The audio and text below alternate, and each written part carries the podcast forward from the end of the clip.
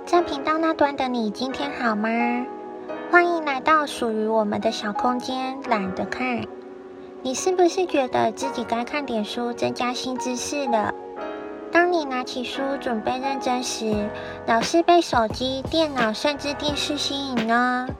这时你告诉自己，不行，我得认真看书。过了一小时，你发现自己居然还停留在第一章。你再次打起精神，告诉自己要专心阅读。又过了一小时，你发现自己居然看不懂这本书在讲什么。